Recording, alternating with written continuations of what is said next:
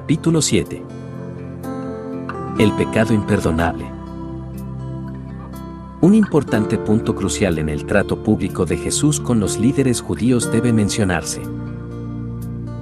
Algunos de los fariseos que habían estado acechando a Jesús de repente pasaron de acusarlo de blasfemia a cometer una blasfemia imperdonable ellos mismos. Eso se... Capítulo 7 El pecado imperdonable Un importante punto crucial en el trato público de Jesús con los líderes judíos debe mencionarse. Algunos de los fariseos que habían estado acechando a Jesús de repente pasaron de acusarlo de blasfemia a cometer una blasfemia imperdonable ellos mismos. Esos expertos religiosos, que fueron tan ultrajados cuando Jesús declaró los pecados de un publicano instantáneamente perdonados, estaban a punto de oírle pronunciar su pecado imperdonable.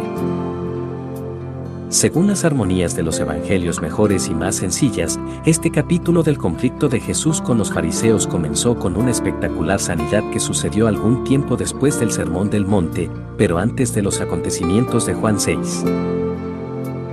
Durante este periodo de su ministerio, Jesús estaba realizando predicación itinerante en las aldeas de Galilea, Lucas 8.1. Viajaba con los doce, más un pequeño grupo de mujeres que, sin duda, se ocupaban de las necesidades domésticas de Jesús y sus discípulos, y quienes, según Lucas, le servían de sus bienes, Lucas 8.3.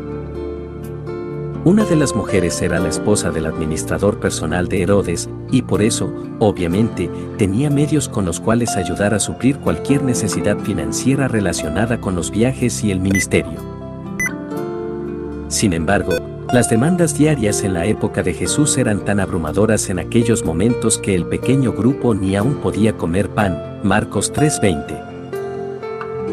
Durante esa fase de su ministerio, Jesús tuvo un importante altercado con un grupo de fariseos cuyo antagonismo hacia él literalmente no conocía límites. Estaban tan decididos a desacreditarlo que cometieron un acto de tremenda blasfemia contra el Espíritu de Dios y, así, sellaron su destino con absoluta finalidad. La condena de Jesús de su blasfemia destaca como una de las advertencias más escalofriantes de toda la Escritura. Mateo relata el incidente y su secuela inmediatamente después de describir la sanidad del hombre de la mano seca. Los dos acontecimientos sin duda sucedieron en rápida sucesión, separados, quizá, por unos pocos días como mucho. Por tanto, los fariseos aún estaban furiosos por la supuesta violación de Jesús de sus reglas del día de reposo. Seguían buscando maneras de desacreditarlo, pero francamente, se habían quedado sin argumentos. Estaba totalmente claro para las multitudes que Jesús hablaba por Dios, porque no había milagro que él no pudiera hacer, enfermedad que él no pudiera sanar, ni argumento de los líderes judíos que él no pudiera responder. La élite religiosa de Israel estaba desesperada. El apóstol Juan describe una importante reunión del concilio en Jerusalén que tuvo lugar, o bien durante esta misma fase del ministerio de Jesús o bien poco después. Eso nos abre una ventana al modo en que el Sanedrín estaban pensando y lo que estaban planeando. Entonces los principales sacerdotes y los fariseos reunieron el concilio y dijeron, ¿qué haremos? Porque este hombre hace muchas señales. Si le dejamos así, todos creerán en él, y vendrán los romanos, y destruirán nuestro lugar santo y nuestra nación. Juan 11, 47 a 48, Observemos, ellos no disputaban la legitimidad de su afirmación de que Él era el Mesías o la realidad de sus milagros. Tampoco tenían ningún argumento real contra su doctrina, además del hecho de que Él representaba una grave amenaza para su poder. En pocas palabras, ellos temían a los romanos más de lo que temían a Dios. Querían aferrarse a la influencia que tenían en lugar de rendir su honor y obediencia al legítimo Mesías de Israel. Les encantaba su propia piedad artificial más de lo que deseaban una auténtica justicia. Estaban satisfechos con sus propios méritos y despreciaban a cualquiera que cuestionase su piedad, como Jesús había hecho pública y repetidamente. Desde el momento en que él entró por primera vez en el ministerio público, había permanecido con determinación contra todo su sistema de religión, y ellos le odiaban por ello. Por eso los milagros de Jesús no causaban impacto alguno en ellos. No habrían cambiado de opinión con respecto a él aunque él hubiera hecho descender fuego del cielo en su presencia. No les hubiera caído mejor si él literalmente hubiera borrado todo último vestigio de enfermedad y de sufrimiento de toda la nación.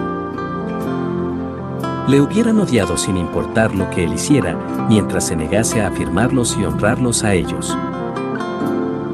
Y él se negó firmemente a hacer eso bajo ninguna circunstancia. No es sorprendente. Sus propias palabras revelan la maldad que había en sus corazones. Ellos tenían toda la evidencia que necesitaban a fin de creer que Él era quien afirmaba ser.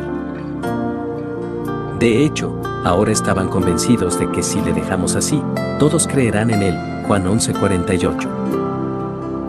Estaban decididos a evitar que eso sucediera a toda costa.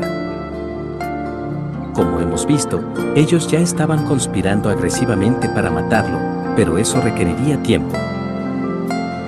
Para una útil muestra de cuánta planificación y premeditación requirió el asesinato de Jesús, simplemente notemos que quedaba al menos un año para la crucifixión en ese momento.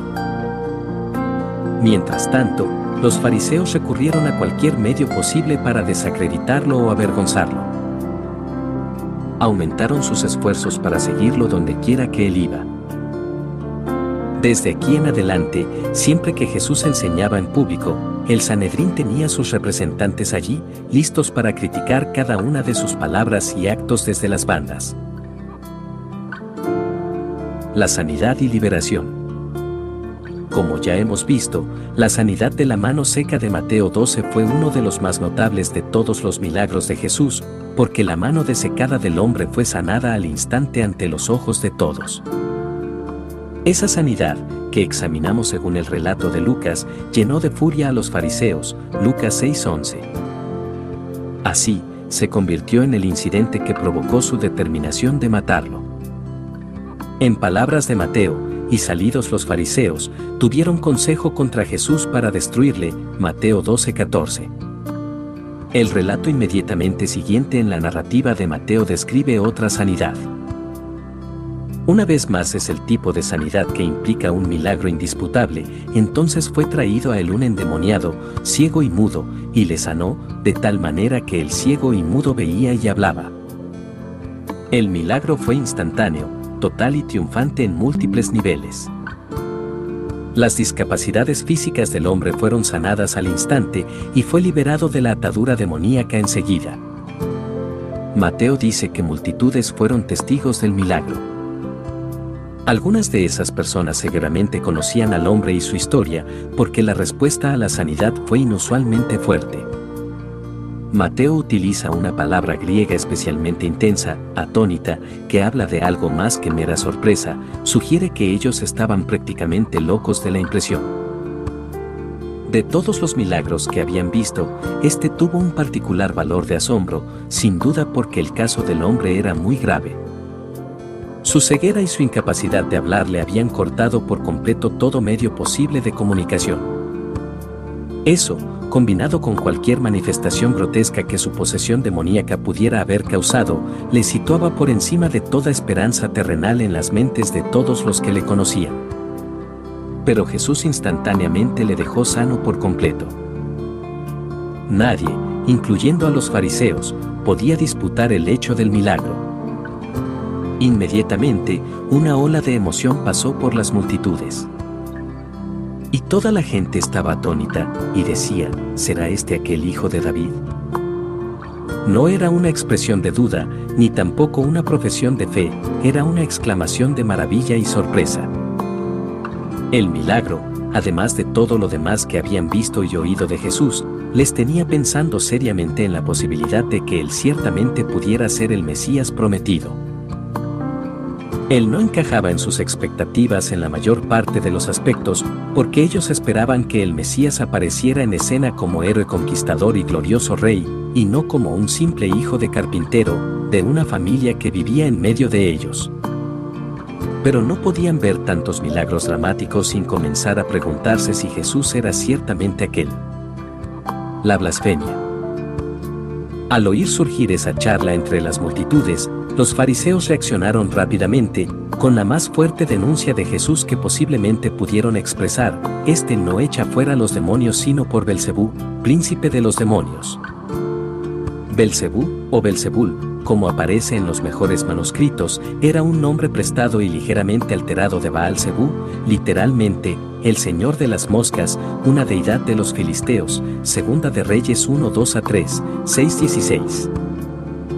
La alteración puede que fuese deliberada, porque Bilzebul siríaco significa dios del estiércol.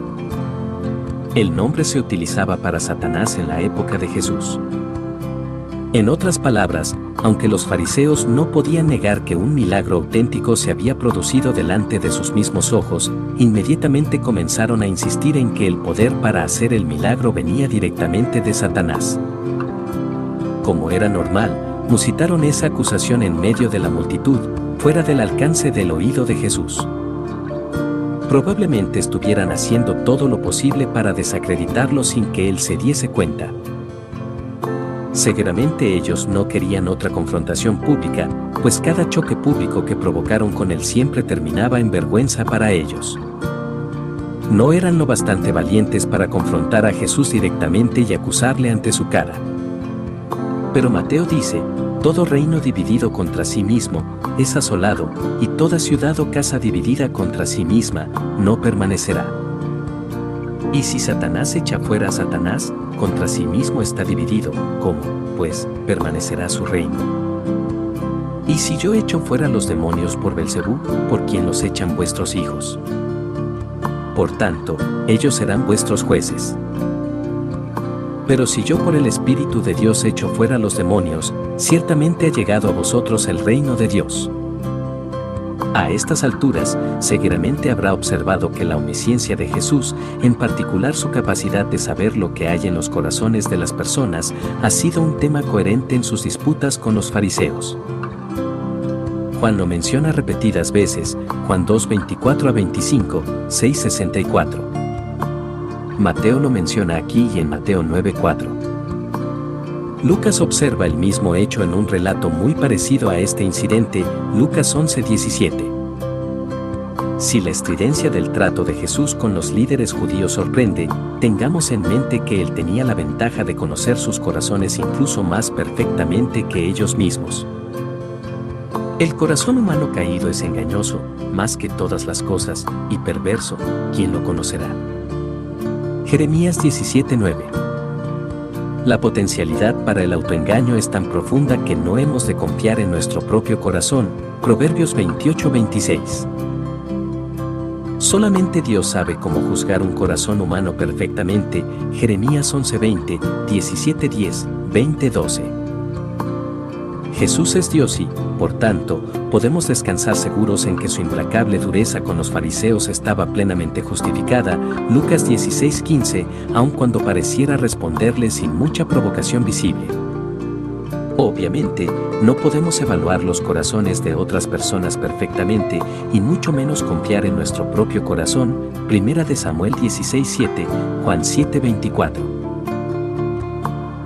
Por tanto, también se nos advierte repetidamente de que tratemos a otros con tanta paciencia y amabilidad como sea posible, Gálatas 6.1, Efesios 4.2, Filipenses 4.5, 2 Timoteo 2.24 a 26. Por tanto, tengamos esto totalmente claro, la dureza de Jesús con los fariseos no nos da licencia sin restricción para tratar duramente a otros cada vez que estemos en desacuerdo. La amabilidad debería caracterizar nuestras relaciones con las personas, incluyendo a quienes nos persiguen, Lucas 6, 27 a 36.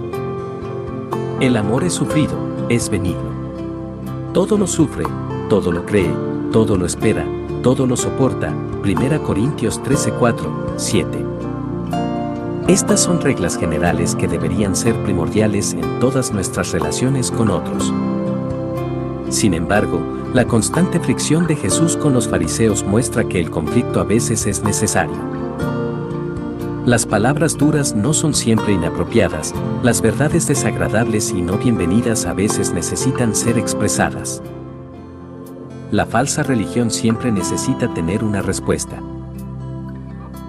El amor puede cubrir multitud de pecados, 1 Pedro 4:8, pero la flagrante hipocresía de los falsos maestros necesita desesperadamente ser sacada a la luz para que nuestro silencio no facilite y perpetúe un condenatorio engaño la verdad no siempre es agradable.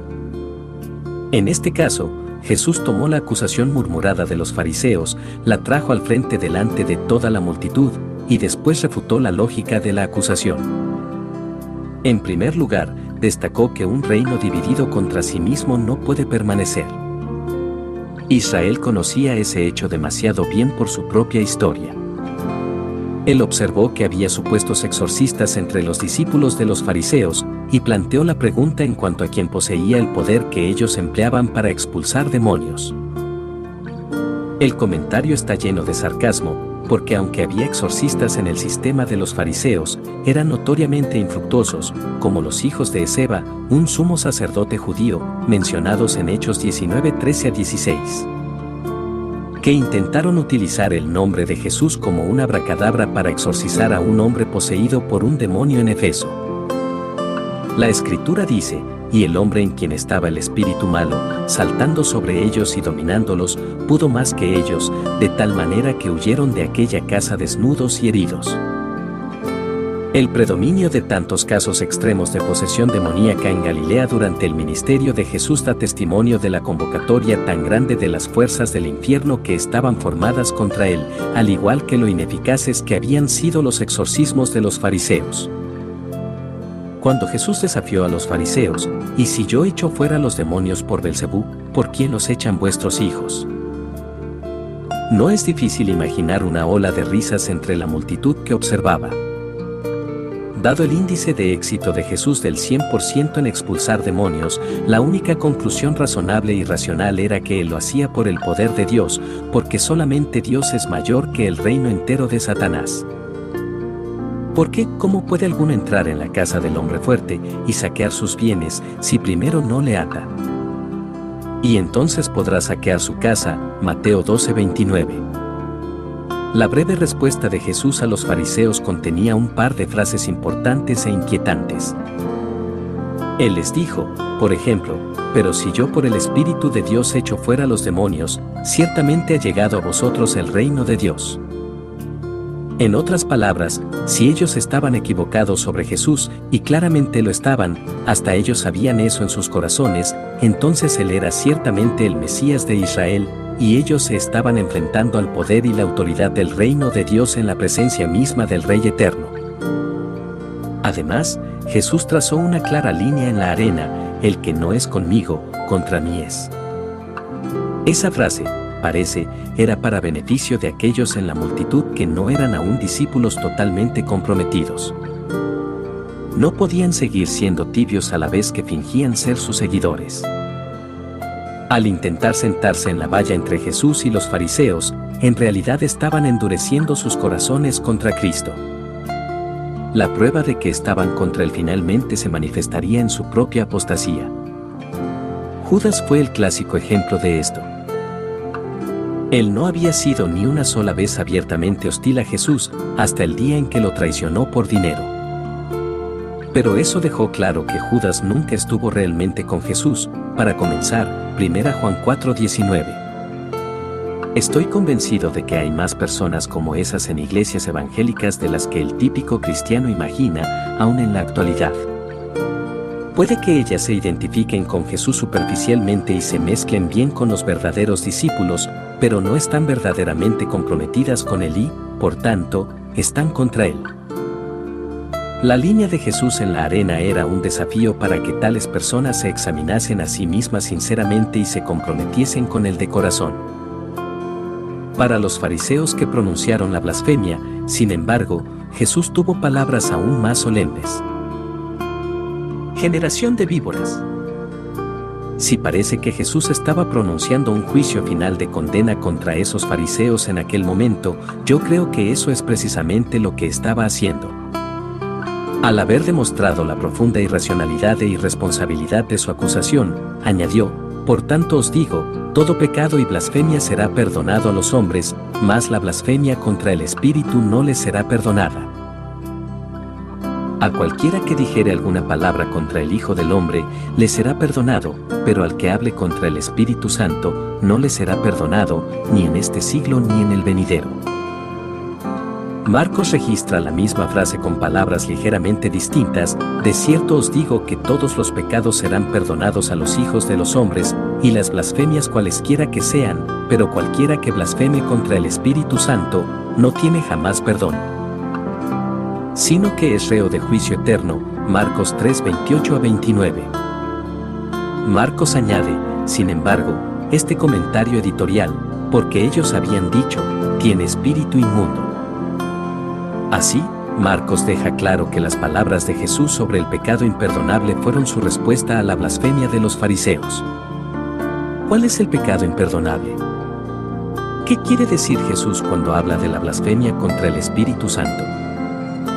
El contexto, como siempre, nos da una respuesta clara. Es precisamente la blasfemia que aquellos hombres acababan de pronunciar. La ira divina que provocó esas palabras de juicio es evidente en la forma en que Él les habló, generación de víboras. ¿Cómo podéis hablar lo bueno, siendo malos? Porque de la abundancia del corazón habla la boca, Mateo 12:34. El fruto de sus propias palabras demostraba su verdadero carácter. Su condena era justa. Perdón y lo imperdonable. Las personas con frecuencia se inquietan por la idea de que haya tal cosa como pecado imperdonable. Algunos se preocupan por si pudieran haberlo cometido inconscientemente. Otros, observando que Jesús no desarrolló mucho cuál es la naturaleza del pecado, intentan todo tipo de ejercicios hermenéuticos para definirlo del modo más preciso. Algunos tienen dificultad para reconciliar la idea de pecado imperdonable con la doctrina de la justificación por la fe y terminan con una idea torcida de cómo funciona la salvación. Si es posible cometer una blasfemia que nunca puede ser perdonada, razonan ellos, entonces debe de ser posible que los cristianos cometan el pecado y pierdan su salvación. Todas esas preocupaciones y malentendidos se responden con facilidad si mantenemos a la vista el contexto de este pasaje. Aquellos fariseos eran culpables de pecado imperdonable porque a sabiendas, no por ignorancia o por accidente, sino deliberadamente, descartaron la obra de Jesús considerándola una obra del diablo. Además, su rechazo de Cristo fue una plena, final y definitiva renuncia a Cristo y a todo lo que él defendía. Contrastemos su pecado con el de Pedro, quien más adelante negó conocer a Cristo y puntuó sus negativas con malas palabras y maldiciones pero Pedro halló perdón de su pecado. Si pensamos con atención en lo que estaba sucediendo aquí y lo que Jesús dijo realmente, la idea de pecado imperdonable no es en realidad tan misteriosa. Notemos, en primer lugar, que este pasaje y sus referencias cruzadas, Marcos 3, 28 a 29, Lucas 12, 10, son los únicos lugares donde la Escritura menciona el pecado imperdonable. Hebreos 6, 4 a 6 y 10, 26 describe un tipo de apostasía deliberada para la cual no hay remedio, y 1 Juan 5, 16 menciona pecado de muerte. Pero el pecado de muerte se entiende mejor como un pecado que da como resultado la muerte física. No es un pecado concreto, sino cualquier pecado cuya consecuencia directa sea la muerte, incluyendo pecados que Dios juzga con la muerte. 1 Corintios 11:30. Los pasajes en Hebreos 6 y 10 describen un alejamiento deliberado de la verdad. Es muy similar a la blasfemia que esos fariseos cometieron, y ciertamente puede haber una relación legítima entre estos pasajes y el pecado imperdonable. Pero el énfasis en Hebreos está en la imposibilidad del arrepentimiento y no en que sea imposible obtener perdón. En segundo lugar, no pasemos por alto el hecho de que las palabras de Jesús sobre este pecado imperdonable comienzan con una amplia promesa de perdón para todo pecado y blasfemia, Mateo 12:31.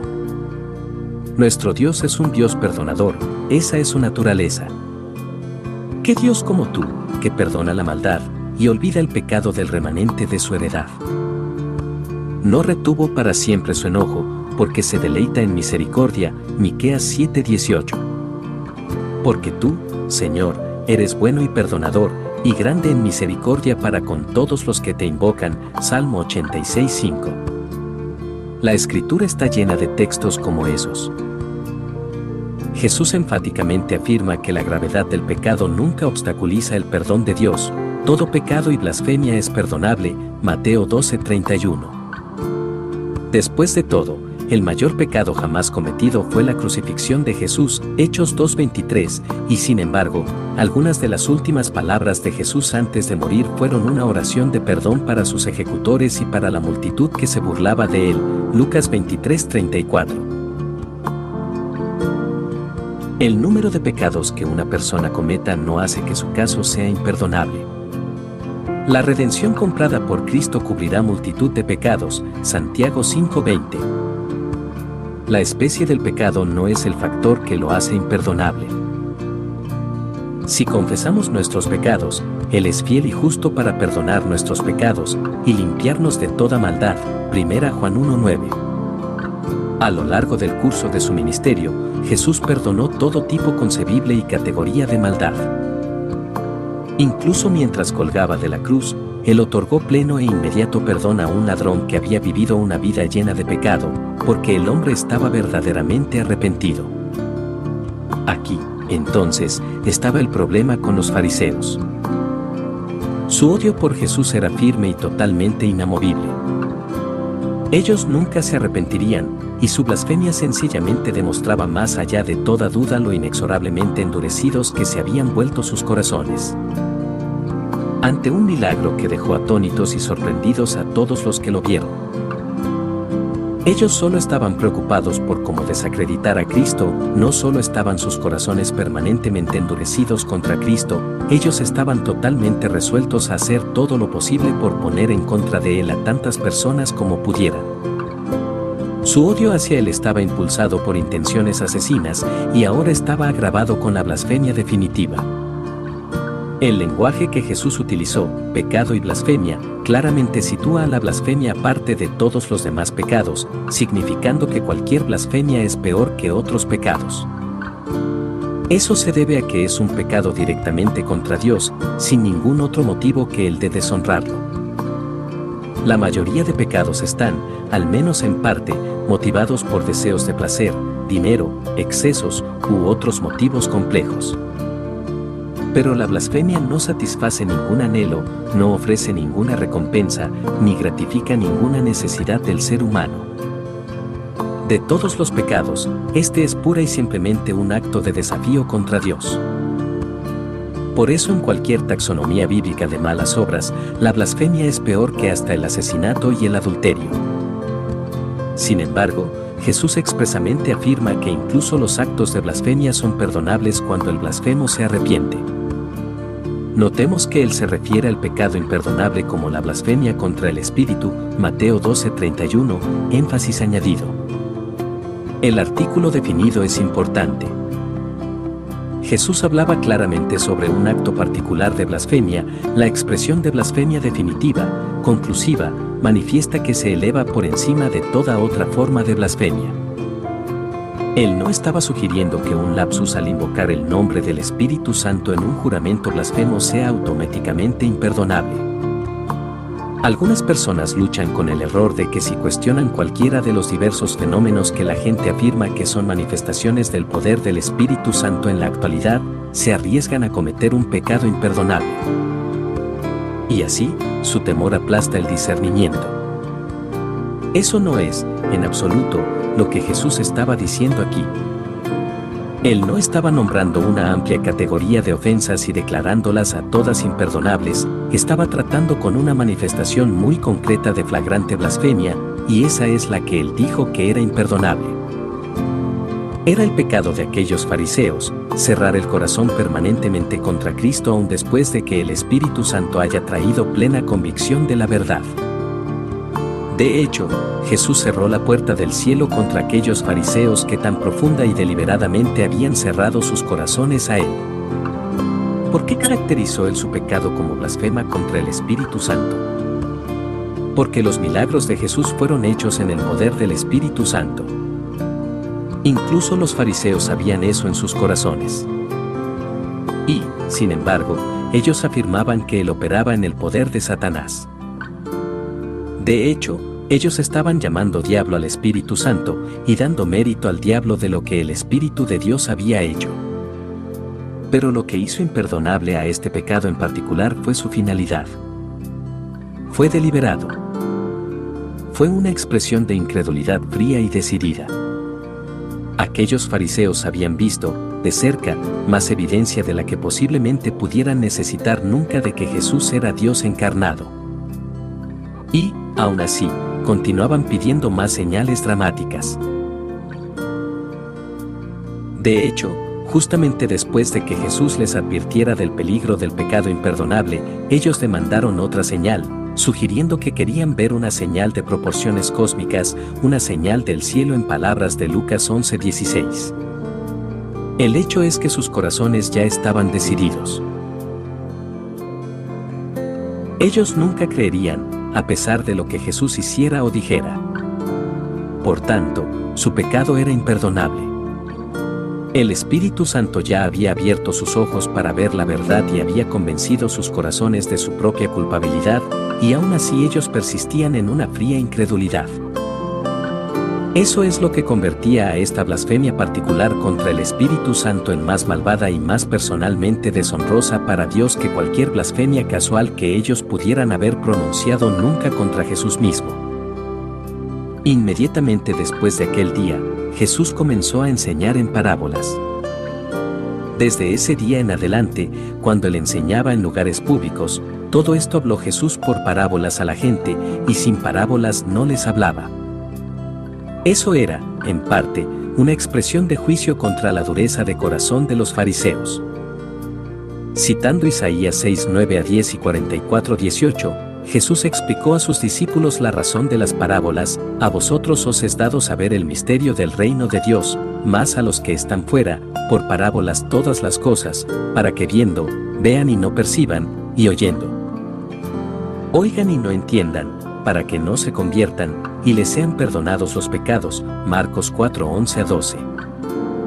Si la élite religiosa de Israel estaba tan decidida a rechazar la verdad, él ocultaría la verdad de ellos con parábolas, a la vez que usaba esas mismas parábolas para ilustrar la verdad para sus discípulos, aunque a sus discípulos en particular les declaraba todo. Pero las parábolas también servían a un misericordioso propósito en el trato de Jesús con los fariseos. Con sus corazones ahora permanentemente endurecidos contra la verdad, cuanta más verdad oyeran, mayor sería su juicio final porque su determinación a oponerse a la verdad era ya permanente y final, cuanta menos verdad oyeran de Jesús, mejor sería para ellos. No muchas semanas después de este conflicto con los fariseos llegó el discurso de pan de vida y la deserción a larga escala de seguidores, la cual examinamos en el capítulo anterior. Después de eso, Jesús terminó la fase galilea de su ministerio y comenzó a viajar a regiones más lejanas. Su ministerio le llevó desde Tiro y Sidón hasta la costa noreste mediterránea, Mateo 15:21, a Cesarea de Filipos al norte, cerca de la frontera siria, Mateo 16:13, a Decápolis, Marcos 7:31, y a Perea, cerca del Jordán, Juan 10:40. También se movía entre Galilea y Judea durante esos meses. Desde luego, los fariseos le seguían donde quiera que él iba, y continuaban más agresivamente que nunca oponiéndose a Jesús en cada oportunidad, pero él ahora enfocó su atención principalmente a la formación de sus propios discípulos. Si el tiempo y el espacio nos permitieran examinar cada uno de los varios desafíos y confrontaciones que los fariseos plantearon a Jesús, veríamos que el patrón de antagonismo hacia él siguió sin disminución y, de hecho, aumentó de forma dramática a medida que se acercaba el final del ministerio público de Jesús. Lucas 20:20 dice, y acechándole enviaron espías que se simulasen justos, a fin de sorprenderle en alguna palabra, para entregarle al poder y autoridad del gobernador. Ellos continuamente le ponían a prueba, Lucas 11:54, Mateo 15:39, 22:15, y repetidamente se avergonzaban a sí mismos en el proceso. Todo encuentro posterior que él tuvo con ellos fue más de lo mismo. Jesús siempre los resistió e invariablemente los hizo callar. Con frecuencia advertía a sus discípulos contra las tendencias del sistema de los fariseos, refiriéndose a su hipocresía como levadura, Mateo 16:6, Lucas 12:1. Pero poco más tuvo que decirles a ellos aparte de las mismas verdades que ellos ya habían oído de él. Al final, durante esa última semana antes de la crucifixión, él resumió sus puntos de vista sobre los líderes religiosos de Israel y su hipocresía en una ardiente diatriba en sus atrios, los terrenos del templo en Jerusalén. Ese sermón los dejó furiosos y ultrajados, y sellaría su determinación de matarlo en cuanto fuese posible.